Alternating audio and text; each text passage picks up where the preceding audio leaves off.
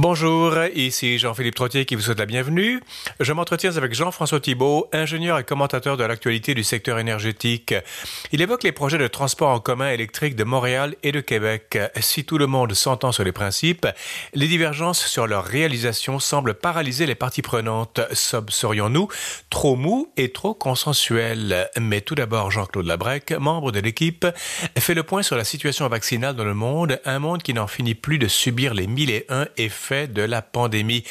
Certaines zones s'en tirent plutôt bien alors que d'autres sombrent plus profondément dans la crise. Jean-Claude, bonjour. Bonjour. On, touche à un sujet aujourd'hui bah, dont on parle depuis presque un an et deux, trois mois, mais c'est un sujet qui est vaste, euh, qui est complexe. Euh, même en 20 minutes, on n'arrivera pas à l'épuiser.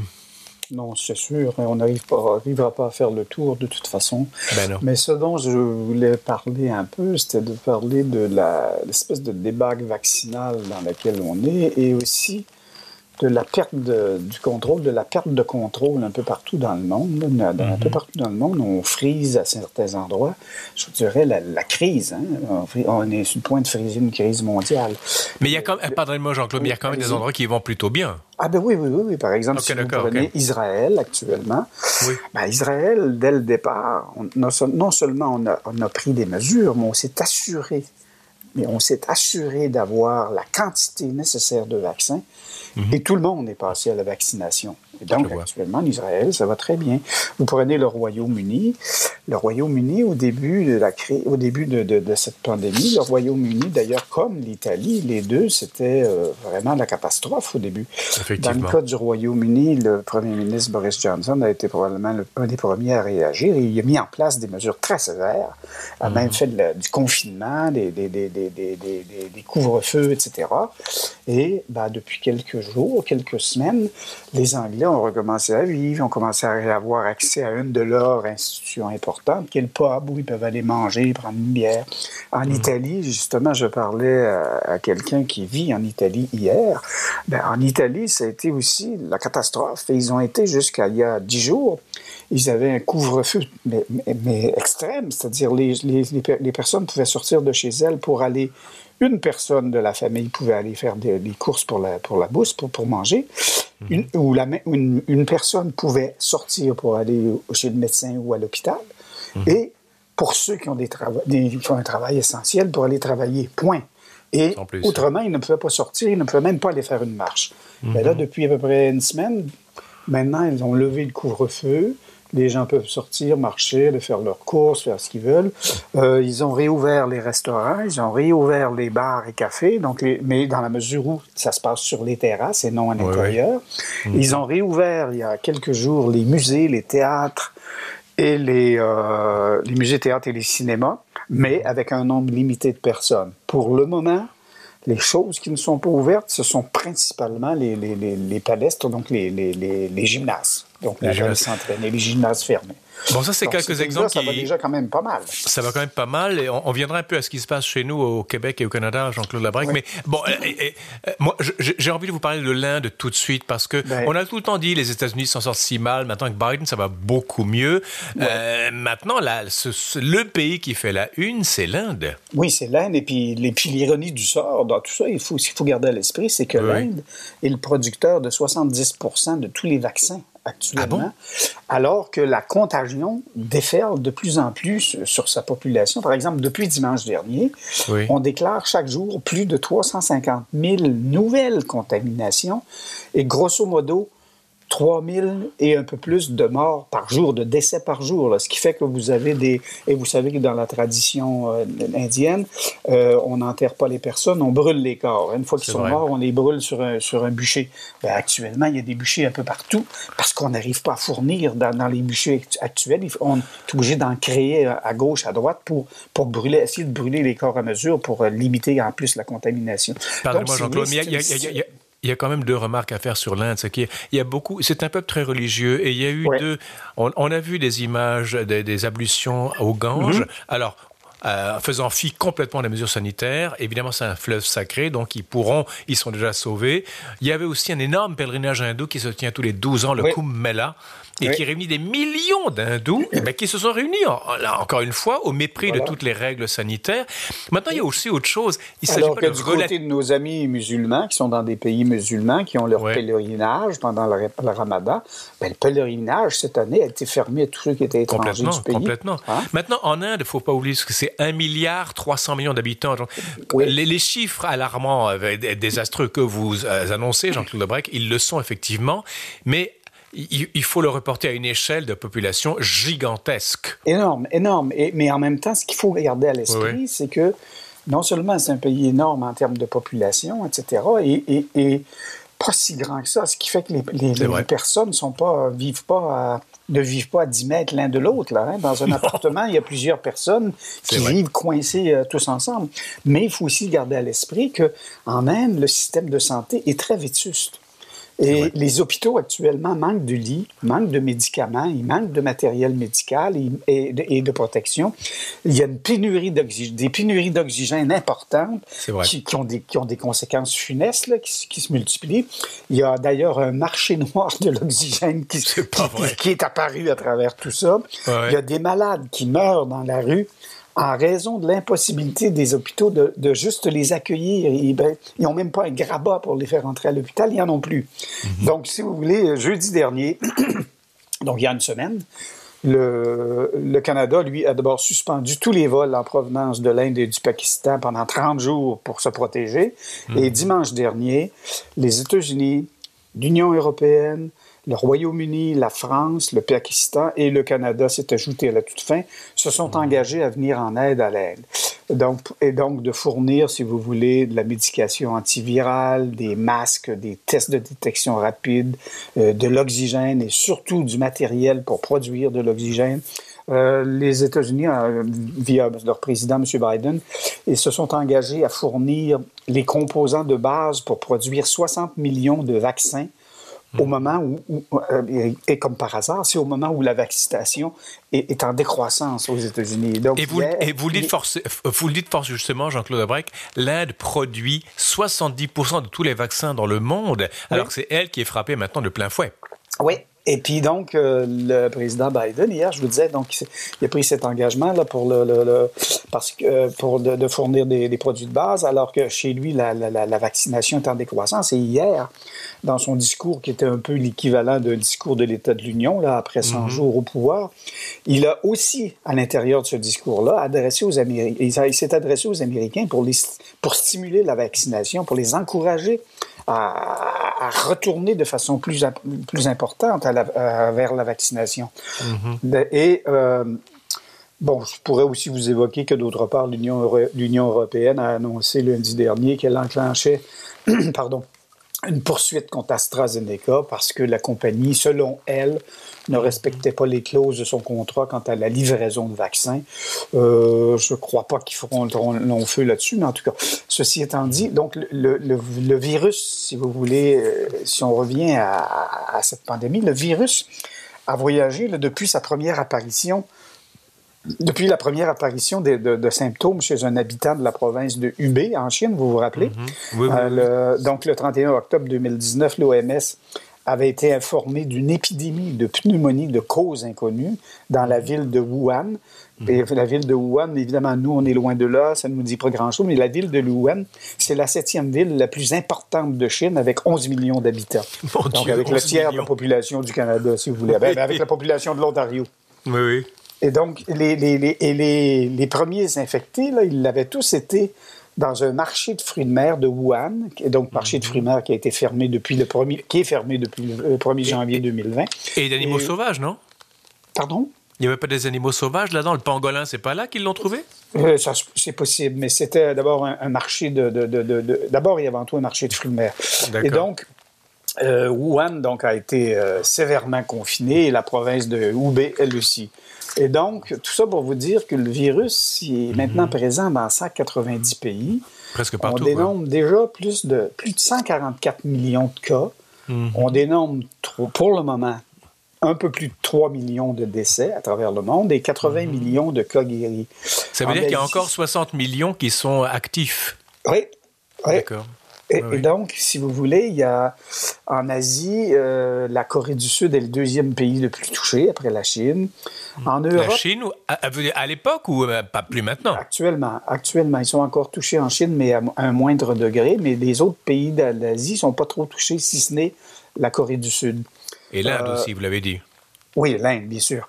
Et le, en Europe, ben, ils, sont, à peu près tous touchés des degrés différents. Là. par exemple, la Pologne, c'est la catastrophe pour le moment. Le Royaume-Uni, par ailleurs, lui, il a été très lourdement au début, mais comme, comme on le disait il y a quelques, instants, minutes, oui. Ils ont mis en, place des mesures de contrôle strict et une vaccination accélérée. Tout à fait. Euh, donc, je le disais tout à l'heure, ils ont commencé à retrouver une vie normale. L'Italie, la même chose, mais presque normale. Mhm. La Grèce a de la difficulté, elle aussi, et elle espère pouvoir réaccueillir des touristes à l'été, mais c'est loin d'être pour le moment évident. Et pour la Grèce, c'est un secteur névralgique, le tourisme ben pour l'Italie, pour la Grèce, pour la France aussi, du reste. Hein? Oui, oui. Et du côté de, de si vous voulez, de l'Afrique, euh, on en parle très peu, en tout cas dans les médias. Euh, L'Afrique et la zone du Golfe Persique nous apparaissent de loin moins touchés.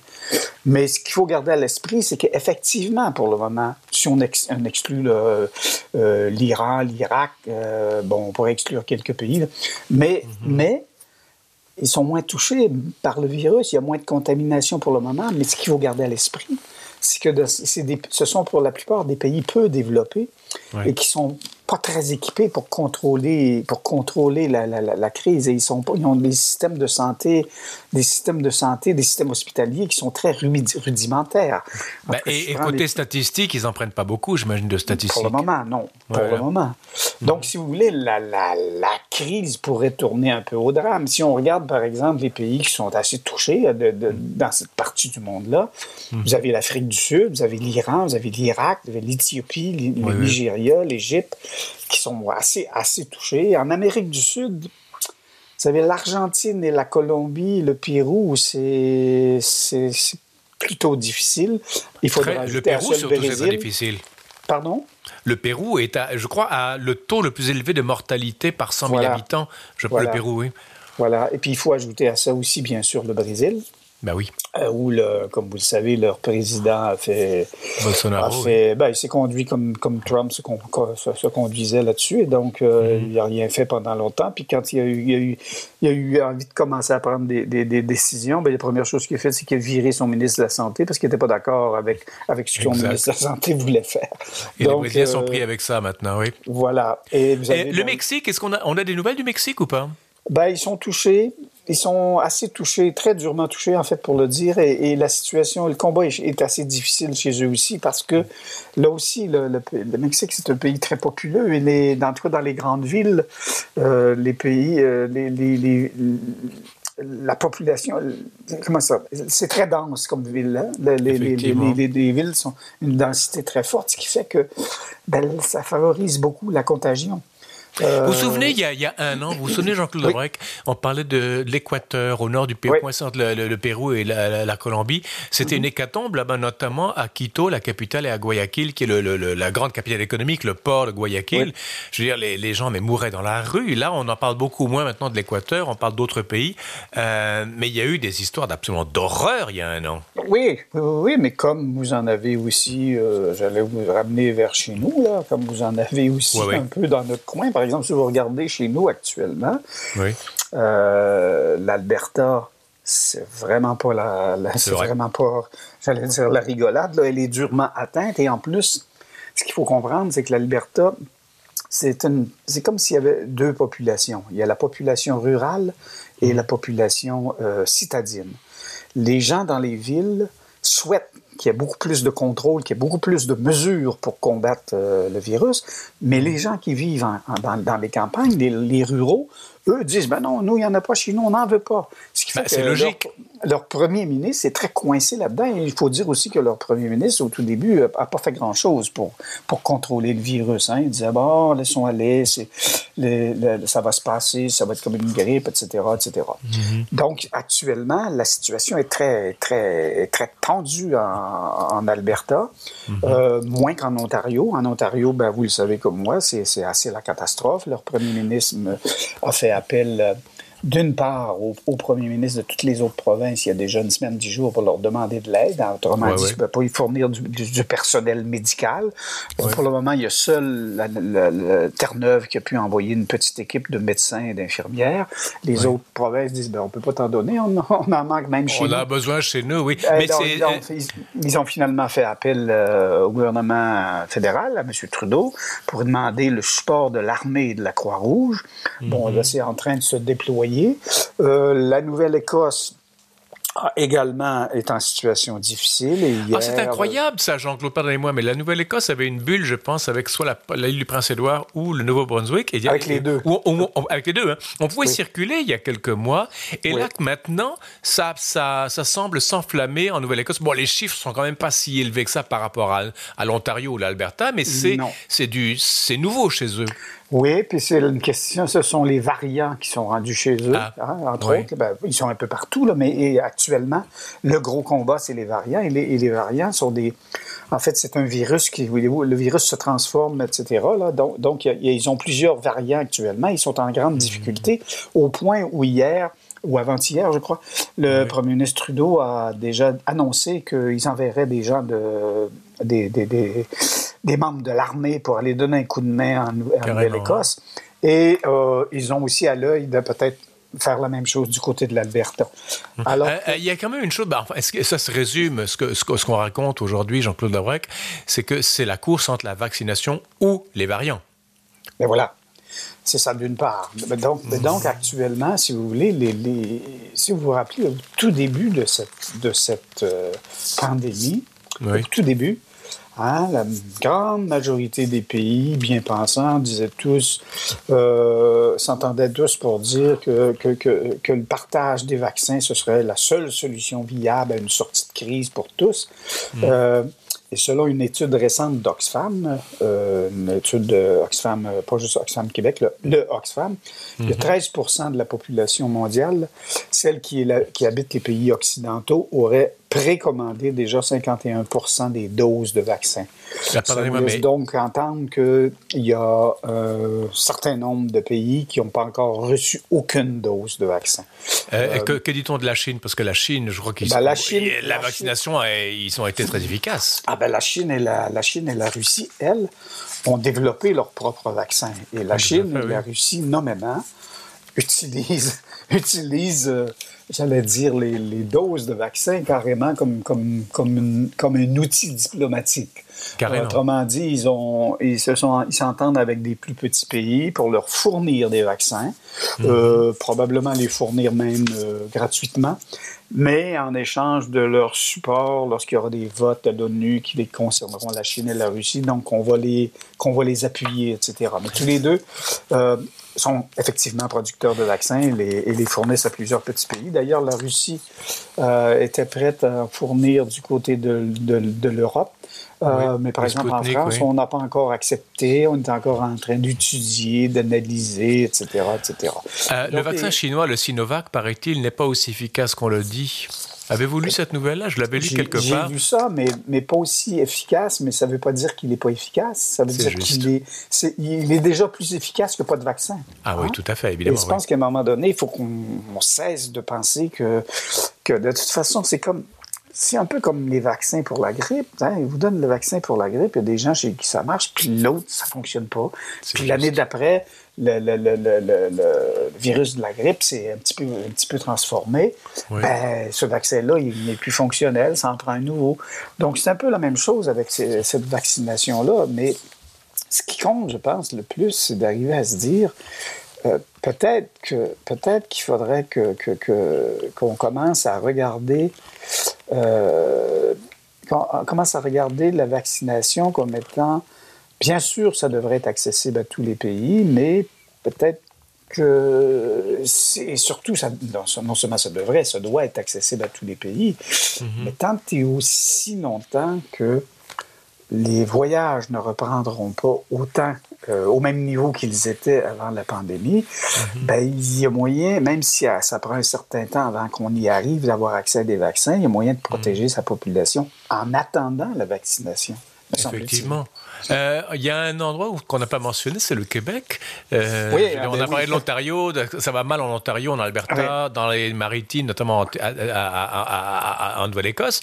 Mais euh, je veux dire, ici, on s'en tire plutôt honorablement. Pour le moment, on s'en tire plutôt honorablement parce qu'il y a eu des mesures qui ont été mises en place, même si au tout, début, tout début, on a été un peu lent. Par mhm. après, il y a eu plusieurs mesures qui ont été mises en place et comme on était par moment la seule province où il y avait de telles mesures. Maintenant, comme ailleurs, les variants, les variants sont arrivés chez nous. Et ça, c'est la, plus grande crainte, c'est la, la, contamination par, par ces, par ces variants-là, d'une part, et d'autre part, le fait que ben là, on arrive, euh, il commence à faire beau, les gens veulent sortir un peu plus, veulent être à l'extérieur. Et, euh, mais il faut garder à l'esprit qu'il faut qu'on garde en place les mesures parce que si on, on s'il y a un certain laisser-aller, la, la, contamination va devenir va, augmenter à une vitesse phénoménale.